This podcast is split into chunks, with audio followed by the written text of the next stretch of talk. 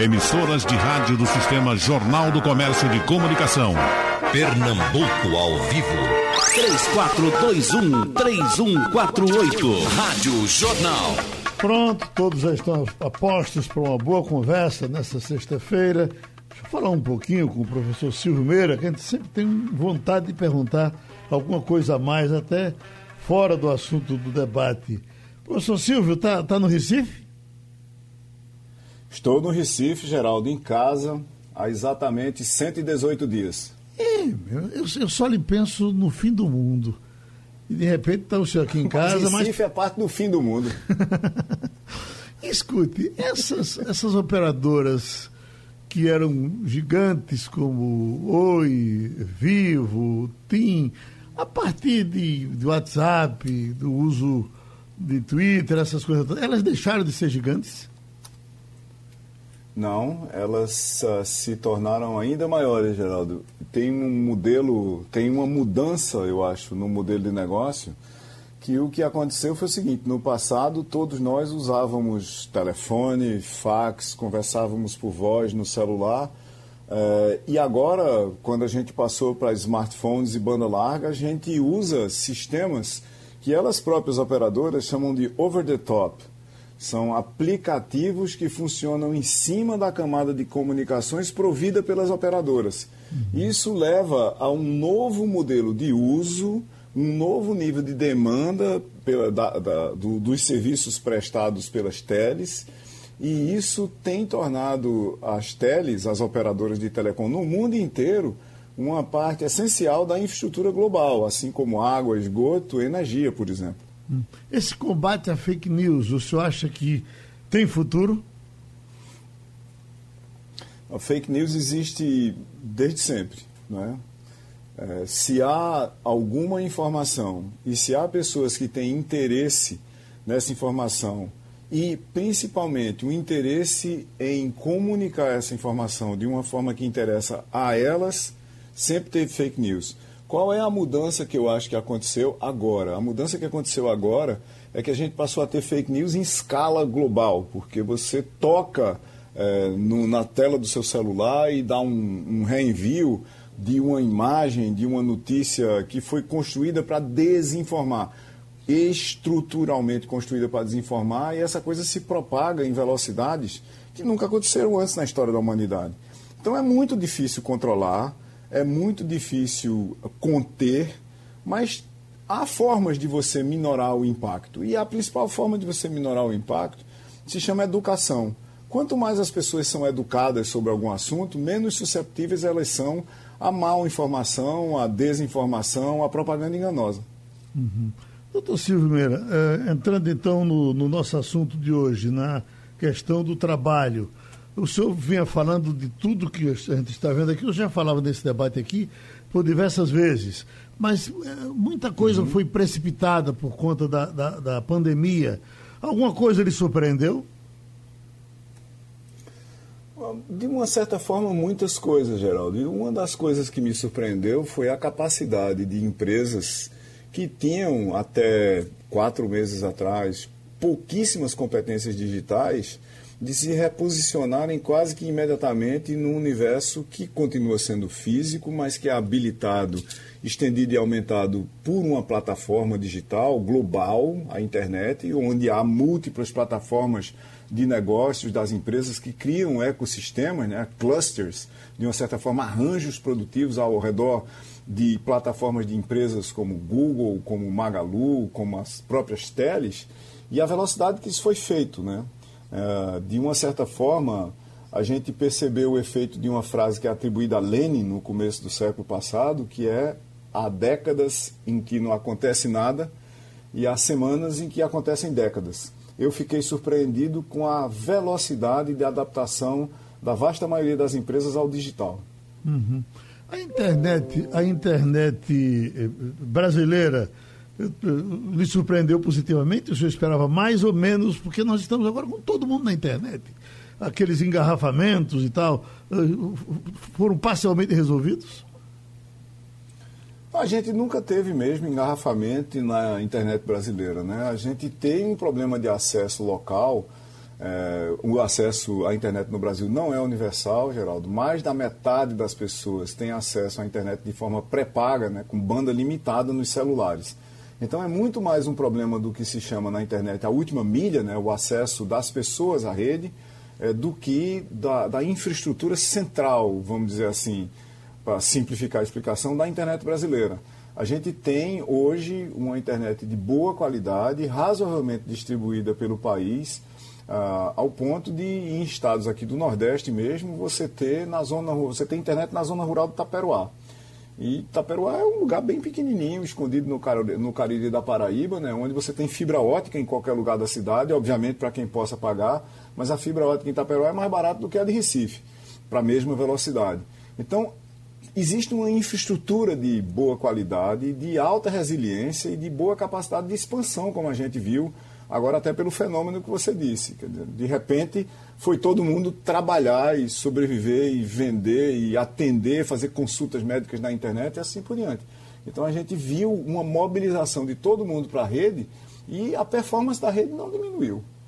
Nós temos Dani Maciel, consultora de gestão de pessoal. Nós temos o doutor Paulo Perazzo, que é advogado previdenciarista e trabalhista. Vamos nós, Dani Maciel. Você pergunta, você diz, fique à vontade. Oi, Geraldo, que felicidade estar com você aqui hoje, né? Abraço. E com Silvio, né? E com Paulo. E também dizer que eu tô mantendo a tradição de aparecer no seu programa na sexta-feira pra gente sorrir, né? Tá vendo aí? Bom, o que, o que a gente está tratando aqui, né, do futuro do trabalho, é, eu preciso destacar o protagonismo né, da gestão de pessoas. Eu acho que o Silvio está trazendo aí a rapidez de, dessa adaptação e eu realmente acompanhei umas 40 empresas nesse processo dos 20 primeiros dias aí da pandemia e quantos planos de contingência foram criados, né? Quantos, eu acho que dois dois fatos foram bem importantes, né? A preservação da vida, né, dos, dos funcionários. Então essa ida para o home office, ela teve esse caráter de preservação de vida e a da sustentação do negócio, né? Eu acho que manter o negócio rodando, né? Se manter sustentável, ele também é uma preocupação, né? Inclusive, é, grandes líderes aí se destacaram, como a Luísa Trajano, do Magazine Luiza, né? Que ela não só pensou no negócio dela, mas ela pensou no olhar coletivo, né? Das empresas pequenas e médias. Então, ela foi para o governo, ela foi é, para os empresários, lançou aí um, um movimento Não Demita. É, aí junto com o Silvio, que é um conselheiro né, do Magalu, conseguiram fazer uma plataforma onde conseguiu levar os pequenos empresários para dentro da, do, da plataforma dela. Então, assim, eu acho que é, é um momento onde a liderança se destacou essa que pensa em pessoas, na humanidade. Então, a gente está tendo aí essa possibilidade de, se reinventar e também de, de, de conhecer novas possibilidades. Eu acho que o mais importante, eu, por exemplo, estava dentro de uma multinacional e decidi, em plena pandemia, sair dessa multinacional e ter mais liberdade de trabalho e estar junto de mais empresas e de mais formas de trabalho. Então, acho que esse é um momento significativo, né? Como o Silvio também falou, foram é, em uma semana muitas décadas aconteceram, né? Então, esse também é a minha percepção. E o doutor Paulo Perazzo? Bom dia, Geraldo. Olha, eu escrevo, eu assino embaixo tudo que é, eles falaram anteriormente e eu tenho essa, eh, essa percepção nítida, inclusive do meu próprio trabalho e das pessoas que trabalham é, em áreas afins. Para você ter ideia, a justiça ela operacionalizou como nunca. Nunca se deu tanta eh, sentença na justiça do trabalho, tendo em vista que agora o sistema é o PJE e as pessoas estão trabalhando de casa, advogados e juízes. Isso aumentou a produtividade. Até com marcas do interior que não tinham juízes, agora os juízes de Recife estão fazendo o trabalho no interior do estado e a coisa está funcionando. Então, é, se colocaram agora formas de fazer audiência de conciliação, cada um pelo seu celular, isso, é, isso não fosse a pandemia, duraria aí alguns anos, assim, é, as pessoas teriam medo, a estrutura do poder teria algum medo de fazer isso, mas aí foi necessário e diante dessa necessidade vai acabar ficando uma coisa normal depois da pandemia. Outros, outros aspectos que eu vim notando, eu conversei com uma psicóloga ontem, ela tem 37 pacientes. E dos 37, 35 disseram que não querem sair é, do teleatendimento depois que a pandemia passar. Ou seja, ela já vai entregar a sala que ela atendia, porque apenas dois clientes é, preferem ficar na, na, no atendimento ao vivo, no, sem ser atendimento online. Então, veja que isso vai gerar uma tsunami no modelo de negócio, ou seja, vai impactar em aluguéis, vai impactar em é, objetos, é, vai impactar em trânsito, vai impactar em consumo, consumo de combustível, vai impactar em mais uso de internet, ou seja, as coisas aconteceram rápido demais, mas assim, não, nem tudo são flores. Já saíram algumas pesquisas que é, os dois, três primeiros meses do, teletrabalho, a pessoa se sente como se, se estivesse em férias. Por quê? Porque ela está em casa, ela está se sentindo no ambiente dela. Mas depois de alguns meses, as pessoas também sentem falta do ambiente coletivo do trabalho, ou seja, da competitividade, da presença, até das fofoquinhas do trabalho. E isso muitas vezes não é, é possível pela internet. Estive conversando também com um gerente de banco, ele disse, olha, está sendo um mundo novo você controlar uma pessoa que está no Rio Grande do Sul, outra pessoa que está é, em Santa Catarina, outra que está aqui em Recife, outra que está em Olinda, outra que está em Petrolina, ou seja, você coordenar tudo isso através de de teletrabalho e, e, é, uma, é uma coisa nova, não que seja impossível. Então a gente está se adaptando rápido a essa mudança. Algumas coisas vieram para ficar e outras, Geraldo, vieram para ser transitórias mesmo, porque o mundo tá, também está desejando essa volta de estar perto. Então esse, esse teletrabalho não vai significar que houve uma, uma mudança, uma ruptura completa, total, para sempre, não muita coisa vai mudar e muita coisa vai continuar o mesmo, porque o, existe o sentimento gregário de estar perto, de participar, de olhar nos olhos. Isso não vai deixar de existir. Então, é, o trabalho nesse sentido vai mudar porque estabelecimentos comerciais vão fechar. É, Mercado Livre, por exemplo, nunca vendeu tanto. E quem nunca comprou no Mercado Livre, comprou no Mercado Livre a primeira vez, viu que tem preços mais baratos, às vezes, do que no, no, no o vizinho que vende. Então a, a estrutura mental mudou. Então muita coisa veio para mudar. É, uma onda que passou e depois dessa onda a gente vai ver o que é que conseguiu ficar em pé e o que foi derrubado e como a, a, a coisa vai continuar a partir de agora, Geraldo. Doutor Silvio Meira, nós não vamos ter uma parte bem acentuada de excluídos por completo, saindo até da desigualdade, totalmente excluídos, porque ele não vai ter acesso à, à, à, internet que todos nós, que nós de uma, de uma certa classe média para cima já temos? Geraldo, esse é um problema não trivial para a gente discutir. Veja, já existia, e eu já discuti aqui no debate com você uma vez, existia um movimento de informatização do trabalho, de codificação das ações e processos que as pessoas realizam no local de trabalho, nas fábricas, no escritório, assim por diante, dentro de um escopo de algo que a gente chama tecnicamente de transformação digital. A mudança das performances das empresas, das pessoas, de, um, uh, de uma faceta, vamos dizer assim, puramente física, né, concreta, para um físico que é modificado de mais de uma forma pelo digital e amplificado pelo social. O impacto previsto desses processos até 2030 no ambiente de trabalho já era alguma coisa como criar mais 15% de desemprego no Brasil. A gente já discutiu isso aqui no programa. Então tem um conjunto de problemas gigantescos que já vinham acontecendo. O que foi que Covid-19 acelerou, como a gente acabou de falar, todos nós aqui agora? Uma mudança para o digital, uma mudança de hábitos, uma mudança de como é que o trabalho acontece, uma mudança de como é que a gente compra, uma mudança de um número muito grande de fatores comportamentais de todos os tipos de humanos. O que, que, o que, que isso pode implicar para todos nós? Veja, tem, uma, tem um estudo que foi publicado recentemente, deixa eu ver se eu acho aqui para dizer. Tem um estudo que codifica as atividades é, de trabalho por país, foi publicado há menos de um mês, é, codifica no sentido de que trabalho pode ser feito de forma remota. Tá certo?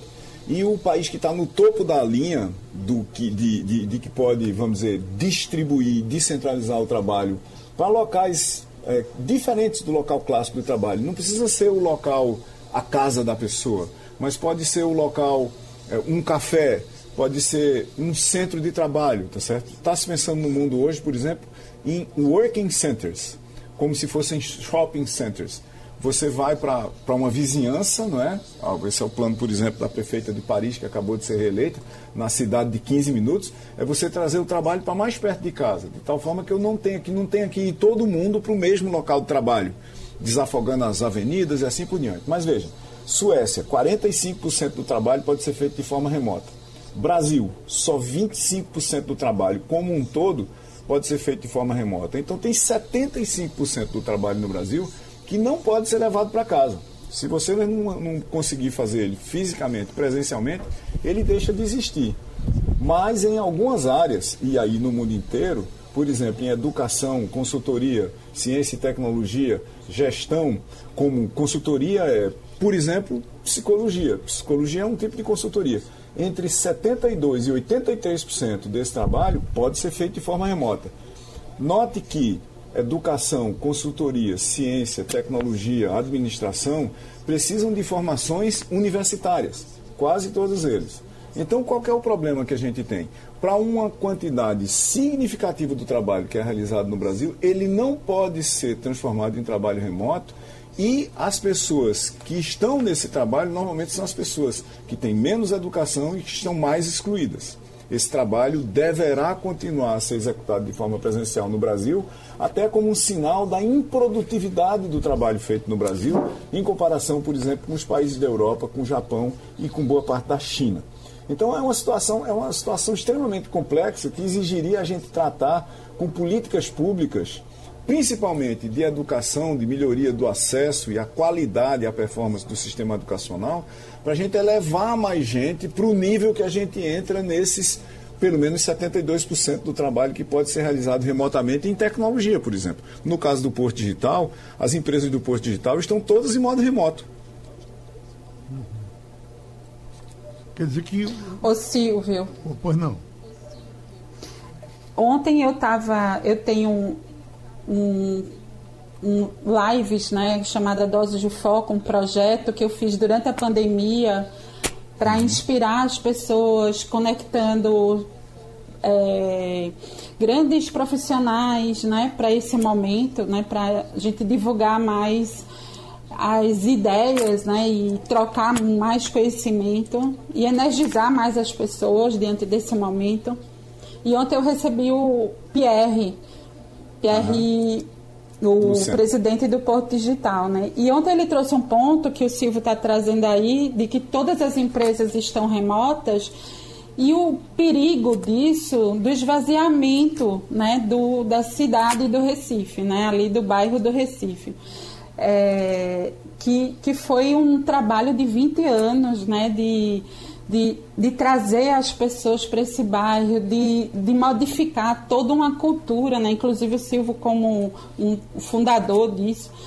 E aí a gente fica pensando no seguinte, a gente está também perdendo, é, é, a gente romantiza muito a questão do home office, e que não é verdade essa, é, é o que está acontecendo, né? Porque as pessoas também estão trabalhando em condições muito ruins dentro de casa, porque o espaço da casa ela não foi criada para que todo mundo estivesse trabalhando ao mesmo tempo dentro de casa.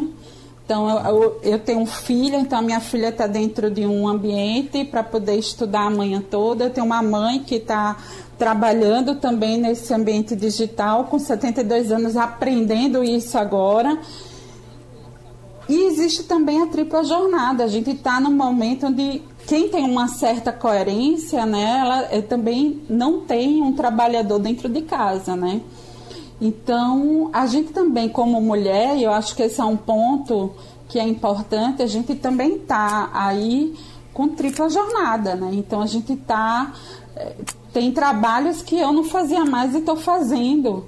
Né? Então, uhum. a carga toda hoje é, é, é, emocional, ela também implica na saúde mental dessas pessoas. E e eu acho que escancarou muito essa divisão de classes. Né? Então, para quem tem um capital cultural, como o Silvio também falou, o home office funciona, mas e, a, e aquelas pessoas que estão expostas, né, que são os informais, né, a gente está tendo aí essa questão do, dos trabalhadores, dos aplicativos, né, que trabalham de, de forma é, é, é, é, jogada no sentido de amparo do trabalhador, né, no sentido de, de cuidados, de legislação, enfim. Então, a pejotização e a, a ela, ela traz um impacto né? E, e, muito esse discurso da produtividade também traz um impacto na saúde mental. Silvio Meira, depoimento consulta de Dani Marcel, doutor Silvio. Geraldo, Dani, Paulo e ouvintes, olha, tentando simplificar a resposta, o trabalho, há algum tempo, talvez da Revolução Industrial para cá, passou a ser a coisa mais importante que todo mundo faz. E não por outra coisa, mas porque ocupa a maior parte do tempo em que a gente está acordado, inclusive contando o tempo da gente ir e voltar para o que se chamava o local de trabalho. Uma das coisas para a gente tentar prestar atenção agora é o seguinte: é que, temporariamente pelo menos, o trabalho deixou de ser um lugar para onde se vai. O trabalho passou a vir para a gente.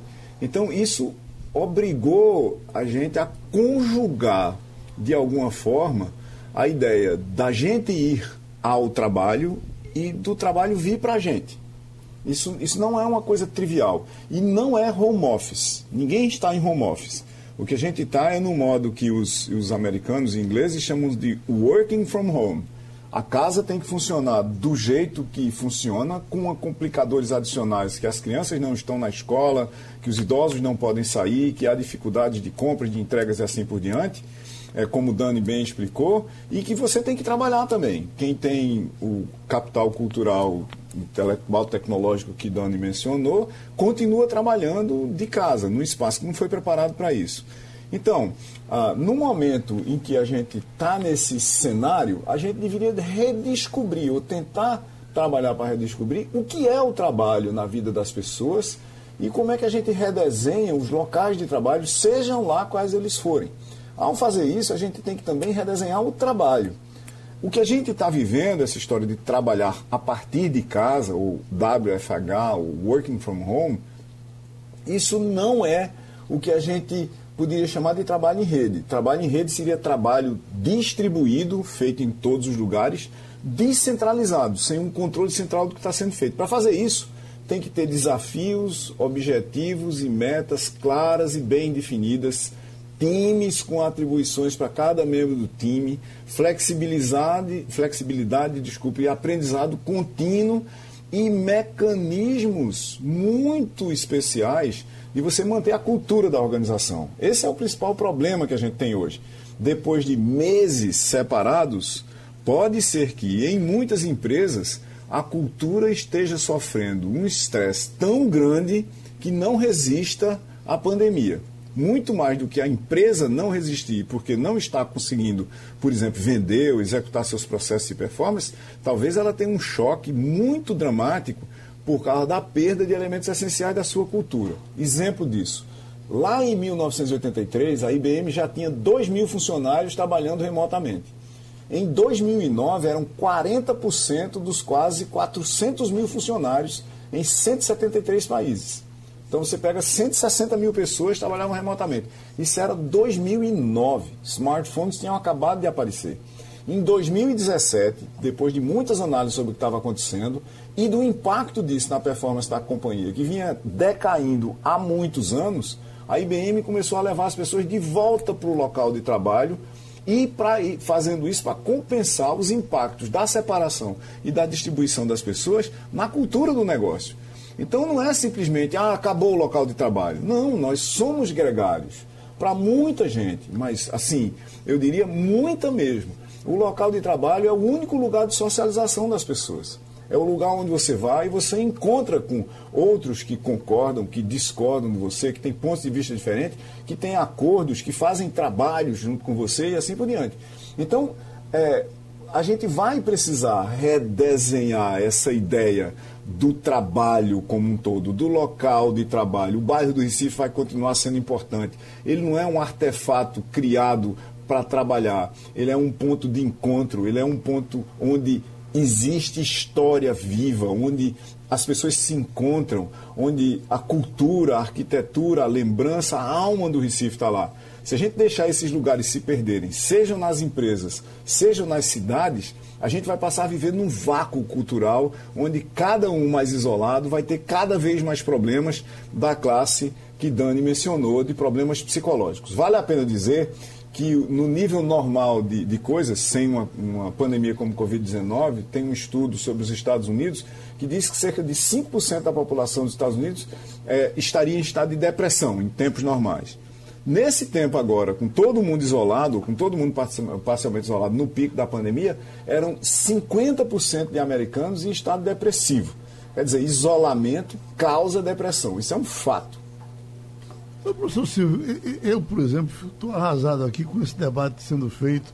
Eu sozinho aqui, o senhor aí, Perazzo lá, Dani lá. Então. Aqui, Perazzo, quando vinha para cá, doava uma cadeira de rodas. O senhor, quando vinha, nos intervalos, a gente conversava de outras coisas. Eu morro de medo que as pessoas não se acostumem com isso, porque eu não vou me acostumar. Fato, Geraldo. Exatamente. Eu acho que uh, o Mas, que a gente eu, eu acho que, de... que, isso é um bom sinal, Geraldo. A gente não pode é. se acostumar. Uhum. Né? O que o Silvio está falando aí sobre a cultura, normal. perda cultural que a gente tem, ela é imensa.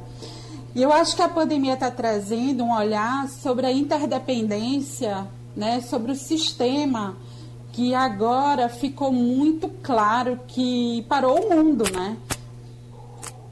Então, a no Fórum Mundial de Davos, que foi da economia, ele trouxe que a gente já precisava olhar a Terra como principal stakeholder. Então, agora a gente tem que pensar nisso de verdade, porque a gente está sentindo né, as consequências disso. Então, você tem uma pandemia que parou todo mundo, né? então isso é real, isso é um fato. Então, a gente precisa pensar no, no trabalho de uma outra forma. E nesse momento do Fórum Mundial, eles trouxeram um olhar sobre que habilidades seriam importantes né, ter para o trabalho daqui por diante, né, para a gente ter, para fazer um trabalho significativo. Então, uma delas é a criação dos sentidos, uma inteligência social, pensamento original e adaptativo, competência transcultural, pensamento computacional, alfabetização de novas mídias, né? olhar a coisa a partir da multidisciplinaridade, né? Uma mentalidade de desenho. Então, o Silvio trouxe aí que a cultura organizacional ela está em xeque porque a gente precisa de confiança como, como base. E nessa confiança como base, o líder ele é o principal agente desse, desse comportamento, né? Então, se a gente não consegue ver um líder próximo hoje, se ele está só preocupado com controle, ao invés do bem-estar, né, de o que, é que ele pode oferecer para aquele trabalhador ele se sentir melhor e ele realizar. Então e, e, e em excelentes condições ou nas condições possíveis. Eu estava conversando com o diretor da com o vice-presidente da OLX e ele me disse, Dani, a gente, como o Silvio também falou, a gente não está fazendo home office. Eu tenho pessoas que na casa só tem uma, uma área onde ele não pode sequer colocar a mesa que a gente mandou e uma cadeira. E ele tem uma família inteira ali trabalhando. Deixa eu então, pedir. Então, assim, a gente precisa a gente precisa pensar nessas habilidades, Geraldo, uhum. e como a gente se reinventar diante disso. Deixa eu pedir o doutor Paulo Perazzo novamente, doutor Paulo? É, eu prestei bastante atenção ao que é, os debatadores falaram, principalmente a doutor Silvio. E eu vi o seguinte, olha, ah, no Brasil a gente tem uma característica, primeiro, grande parte de nossa economia é rural. E a gente não deve nem se envergonhar disso. Nós somos os maiores produtores de soja, é, de carne do mundo, entre outras coisas. Ou seja, o nosso trabalho, é, uma coisa que não conseguimos transformar em bytes ainda foi a comida. Certo? Quase tudo, na minha área, documentos se transformaram de átomos em bytes. É possível. Então, para alguns setores da sociedade, isso é uma tendência que já vinha sendo exercida. Outra, é, outras partes da economia, elas vão continuar sim em átomos e não em bytes. E essa mudança não vai acontecer absolutamente nunca, porque é preciso sim é, se trabalhar no campo, se trabalhar é, em atividades manuais. A parte física, ela vai continuar existindo. É, às vezes tem gente que está romantizando essa questão do home office como se isso fosse resolver todos os problemas. Vai ajudar bastante. Já está sendo possível telemedicina, o cara poder se consultar com o médico que está em São Paulo, etc. Agora, a gente tem que é, ver que isso tem as suas limitações. O próprio médico ele precisa exercer um toque, muitas vezes, ele precisa fazer é, um contato físico. E isso talvez não seja, é, a, a telemedicina não seja capaz de nos trazer toda essa amplitude que o médico poderia nos dar. Uma outra coisa que foi colocada aqui que eu achei fantástico é o seguinte, eu tive em São Francisco há pouco tempo e São Francisco, ela vibra numa, numa, numa, numa vibração de startup, ou seja, todo o grupo lá, é, ele trabalha numa cultura que está sendo uma cultura própria de São Francisco. Quando você chega em São Francisco, você sente mesmo como as pessoas trabalhando. Muita gente trabalha, trabalhando como nesses grandes shoppings de, de, de, de é, atividades comerciais. É incrível, porque tem uma salinha da, um cara que faz luva de boxe, é, projeta. O outro tem hum, nada a ver, uma coisa de é, é, empresa de tecnologia para fins penais.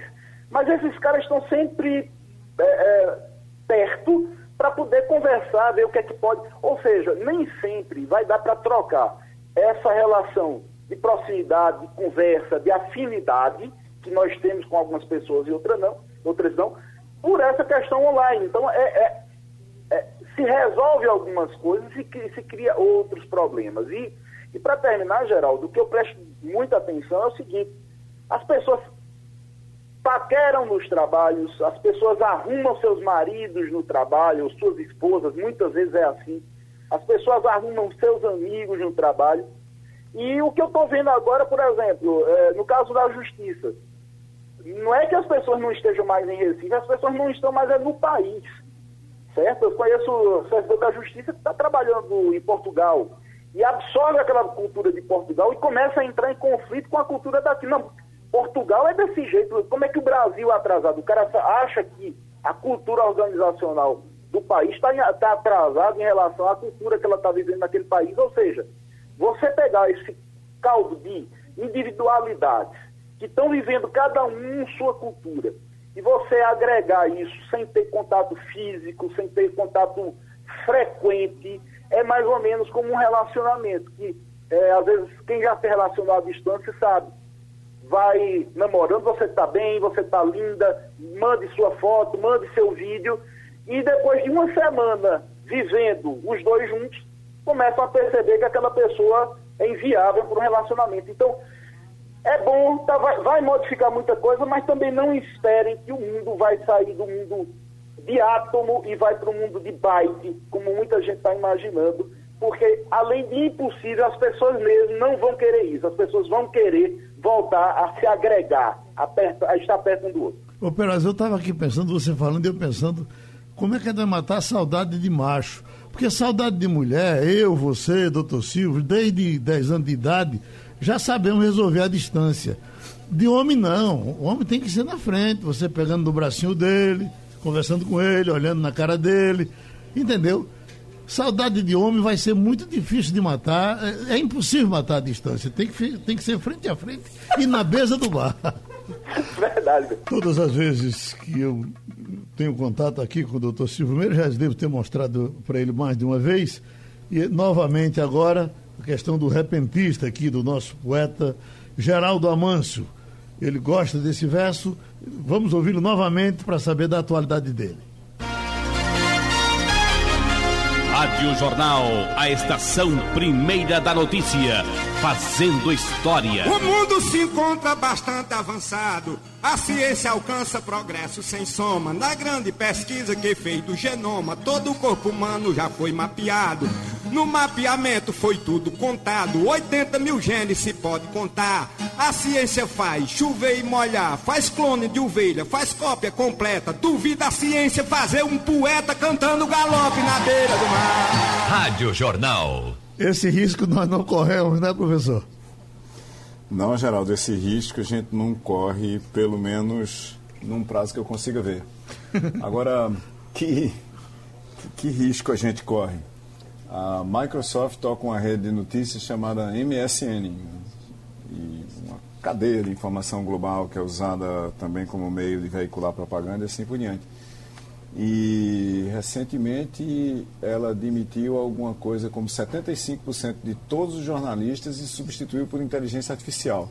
É bem verdade que ela não faz jornalismo investigativo, ela simplesmente junta fontes de informações de várias agências e reescreve.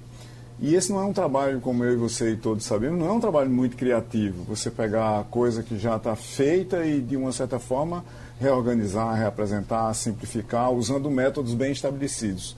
O trabalho criativo, é o trabalho associativo, o trabalho que exige agência, tomada de decisão de uma pessoa de fazer alguma coisa, o trabalho social, esse trabalho está muito distante ainda de qualquer coisa que o que a gente chama de inteligência artificial vai fazer alguma hora.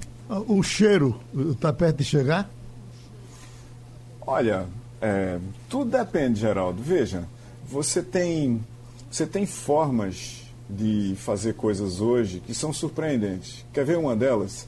Sabe Pokémon, aqueles, aqueles bichinhos japoneses? Uhum. Pronto.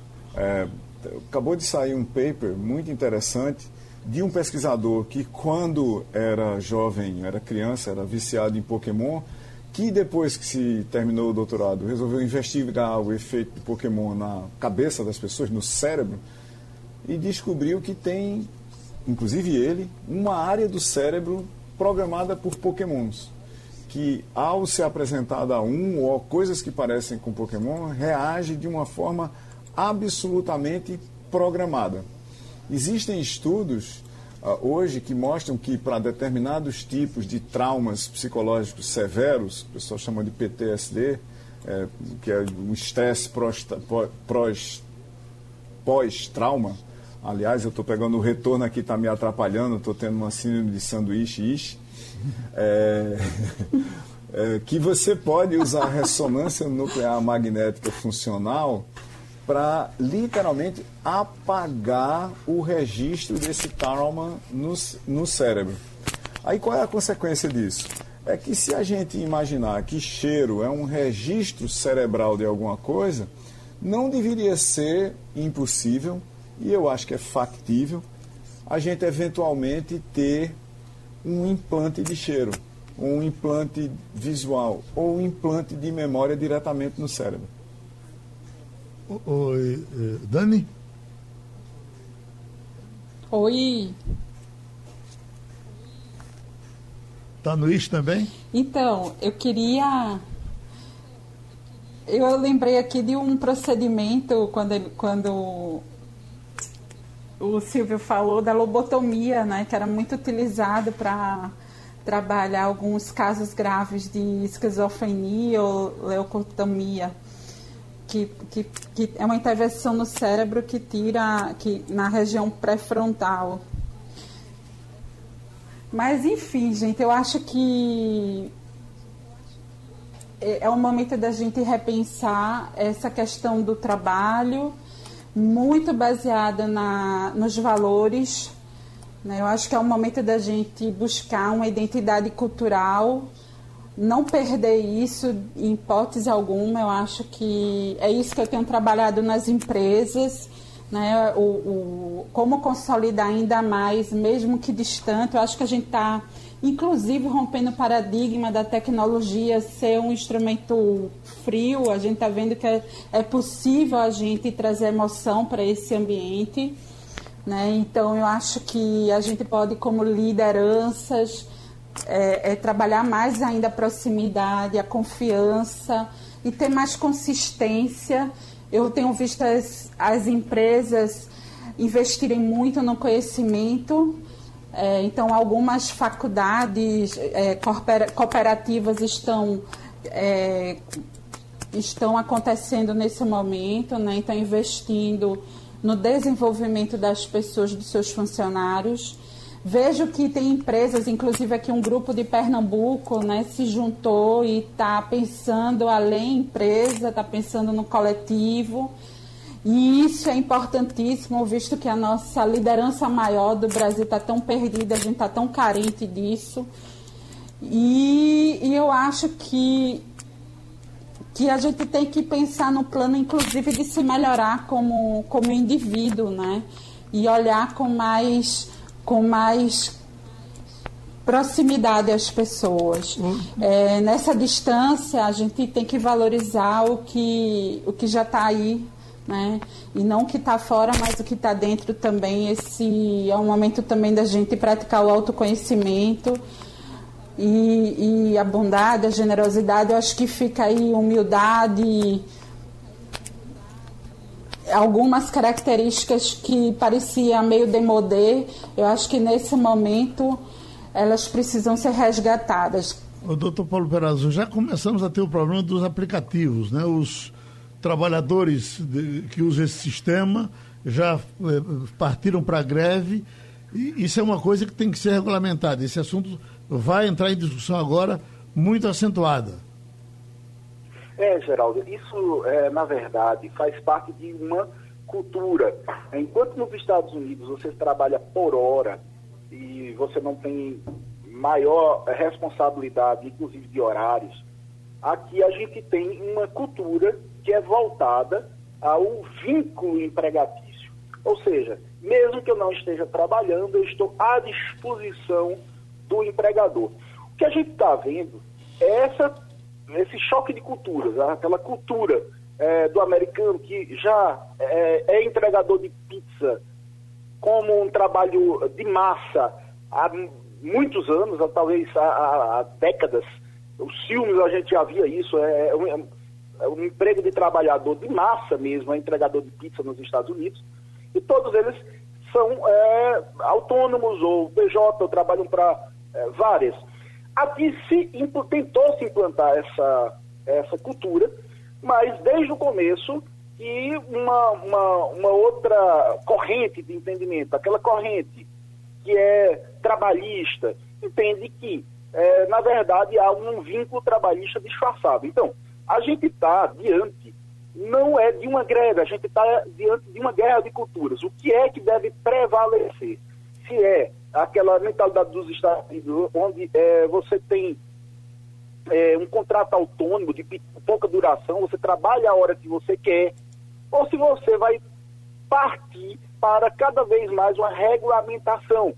Quanto mais se regulamenta, acaba se é, é, engessando, colocando mais regras. Então, esse caso do aplicativo, ele é a ponta do iceberg de como as coisas estão é, se modificando, inclusive com o, tele, o teletrabalho, o trabalho fora de casa, que isso foi uma coisa básica. Para você ter ideia, é, chegou um investidor de São Paulo para mim semana passada E ele disse que estava fazendo o seguinte, que a, a, o iFood, as pessoas estão fazendo dentro de casa, o home office, isso foi uma, uma profissão que subiu demais e estava se gerando problema, sabe por quê? O forno quente demais estava abafando a casa toda, entregador saindo, entrando é, o tempo todo, e marido ficando com ciúme.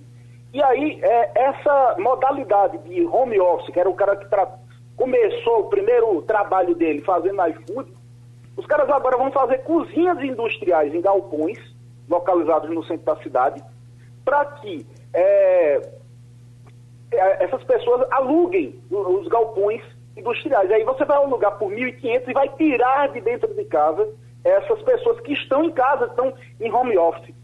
Ou seja, é, por mais que tenham algum, algumas áreas que estejam começando no home office, a própria estrutura da casa ela não é feita. Dá calor, é, é, é, é dez machos entrando de casa, dentro de casa, sem saber quem é o cara exatamente, o marido fica com ciúme, menino atrapalha, menino bate no, no, no, no fogão, ou seja, as pessoas vão começar a fazer isso em galpões. Então, isso é um dos aspectos dessa, é, dessa cultura intermediária, que a gente está indo para o home office, mas ao mesmo tempo vendo que o home office não é essas coisas todas. O que a gente tem mais visto, e, por exemplo, psicólogas têm reclamado, é o seguinte, todas as sessões têm que ser interrompidas porque as crianças começam a brigar, a brigar as, começa, começam a brincar, é, o vizinho começa a botar uma furadeira que você não tem controle sobre o vizinho. Ou seja, o ambiente de casa, muitas vezes ele não é propício para o trabalho. Então, emergencialmente vai ser bom, no longo prazo algumas pessoas vão fazer câmaras é, impenetráveis de, de barulho de criança, de barulho de cachorro, mas algumas atividades, começando em home office, elas já estão aos pouquinhos, no meio da pandemia, migrando das cozinhas de casa para é, aluguel de galpão industrial com mini, mini cozinhas em galpões, como esse que eu acabei de falar. É um processo que acelerou muita coisa, mas não veio, na minha opinião, Geraldo, para substituir o mundo que existia por um mundo digital onde as pessoas vão ficar em casa, não. Vai haver mudanças, mas o mundo vai voltar 80% ao que era antes da pandemia. É minha opinião. Doutor Silvio, um dia desse eu tive, quis falar com um produtor aqui do programa, e aí, bom, ele está em casa, e tudo, tudo, dele agora é em casa, tu entrei em contato com ele, ele disse que, rapaz, vamos resolver isso logo hoje, para não deixar para resolver amanhã lá na rádio. Ele disse, Geraldo, você está vendo a hora? Eu digo, estou, 11 horas da noite. Para mim aquilo era muito natural. Como é que a gente vai. A sua cabeça já deve estar resolvida para isso há muito tempo, a minha não está. É, é, eu vou me resolver? Vai ter que ter regula... É, isso vai ter que ser regulamentado? Não, eu não acho que deveria ser regulamentado, Geraldo. E a minha cabeça não está resolvida tanto, tanto quanto a sua não está. E eu não acho que isso é trivial. Eu acho que as empresas declararam muito, e muitas pessoas individualmente declararam no começo da pandemia, que a produtividade do trabalho em casa era muito maior. E eu comecei a questionar as pessoas, certo, mas você está trabalhando quantas horas por dia? E a resposta padrão era assim, tipo de 8 da manhã às 10 da noite. Então você está trabalhando 14 horas por dia com um intervalo no meio. Se você trabalhar 14 horas por dia, você tem pelo menos a produtividade de um dia e meio de trabalho por dia. Então a produtividade aumenta, mas ela aumenta por quanto tempo? Não é? O, a ideia do local de trabalho criava uma barreira natural. E que barreira natural era isso? Eu saía de casa para o trabalho, chegava no local onde eu realizava o meu trabalho e voltava para casa. Isso é óbvio que a gente não, não deixava de levar o trabalho para casa por causa disso. Mas tem uma, uma complicação quando você funde os dois que começa a acontecer um contínuo. Eu não sei mais o que é, que é trabalho, não sei mais o que é casa, não sei se eu estou trabalhando, se eu não estou. O que me levou particularmente, a partir de hoje aqui, depois do seu programa, eu vou tirar o que eu próprio chamei de férias mentais. Uhum. Da hora do almoço de hoje até o almoço de sexta-feira, eu estou de férias. Eu não aceitei nenhum compromisso, não vou fazer nenhuma reunião, eu vou ficar na minha casa, ou seja, na parte da casa que eu chamo de casa hoje, não de trabalho, lendo, estudando, jogando, fazendo outras coisas completamente diferentes. Porque desde que essa pandemia começou, ou seja, faz cento e os 18 dias que eu lhe disse que eu estou aqui dentro de casa, trabalhando, eu tenho trabalhado 18 horas por dia, 16 horas por dia, 14 horas por dia, incluindo sábados e domingos. E alguma hora você chega com produtividade perto de zero. Ela vai caindo, caindo, caindo, e como você não está indo para o futebol, até porque não, não existe, não está indo para a academia porque está fechada, porque não tem bar, porque não tem absolutamente nada, você se agarrou, eu acho que todo mundo que pôde, se agarrou a única coisa que existia que era o trabalho. O trabalho virou quase uma diversão. Mas tem limites para fazer isso, porque tem responsabilidades, tem riscos, tem impactos em outras pessoas e assim por diante. E sobre o trabalho, sobre a faceta que Perazzo falou, eu queria lembrar o seguinte: o Brasil tem hoje 10 milhões de microempreendedores individuais. Isso, isso são basicamente 10 milhões de pessoas que não encontram trabalho e resolveram se formalizar como empreendedores individuais para ter acesso a um certo conjunto de benefícios. Durante essa crise de Covid-19 que a gente está tendo agora, só um em cada duas pessoas que poderiam estar trabalhando estão trabalhando. E uma das razões fundamentais pelas quais o Brasil tem essa estrutura, inclusive de MEI, é que a inflexibilidade, o travamento, a complicação do mercado de trabalho do Brasil é tão grande, é tão tutelado, que é quase como se você penalizasse quem cria emprego no Brasil, Geraldo. Para você ter uma ideia, desses 10 milhões de microempreendedores individuais, 75% deles, 7,5 milhões, não gera nenhum emprego. Só 25% deles tem alguma pessoa que trabalha com eles. Então a gente tem que mudar alguma coisa no Brasil, mas não é regular. A gente tem que flexibilizar, aumentando a fluidez. Não é desproteger o trabalhador, não é tirar proteções, não é aumentar ah, demandas e pressões e responsabilidades, mas é criar um ambiente de trabalho e emprego no Brasil que facilite a criação, a geração de emprego e a execução do trabalho em si. O Brasil é um dos países mais difíceis do mundo para você criar e manter emprego com um empresário, que é quem cria emprego, quase sempre sendo penalizado, exatamente porque cria emprego. Muito obrigado ao professor Silvio Meira, a Dani Maciel, a Paulo Perazzo. Sugestão ou comentário sobre o programa que você acaba de ouvir, envie para o e-mail ouvinte@radiojornal.com.br ou para o endereço Rua do Lima 250, Santo Amaro, Recife, Pernambuco.